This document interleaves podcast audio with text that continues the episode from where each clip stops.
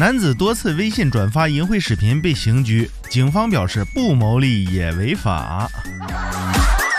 资讯来自荔枝新闻，说呀，近日南京警方接举报称，男子王某多次通过微信向好友发送淫秽小视频，民警对其手机内容进行提取，经鉴定查明，其多次向多人发送淫秽信息，其好友接收后进行转发。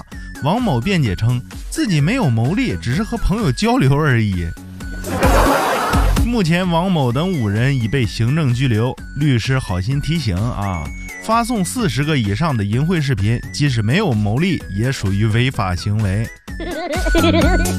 大家千万要引以为戒啊！我是松玉，咱们下期再见。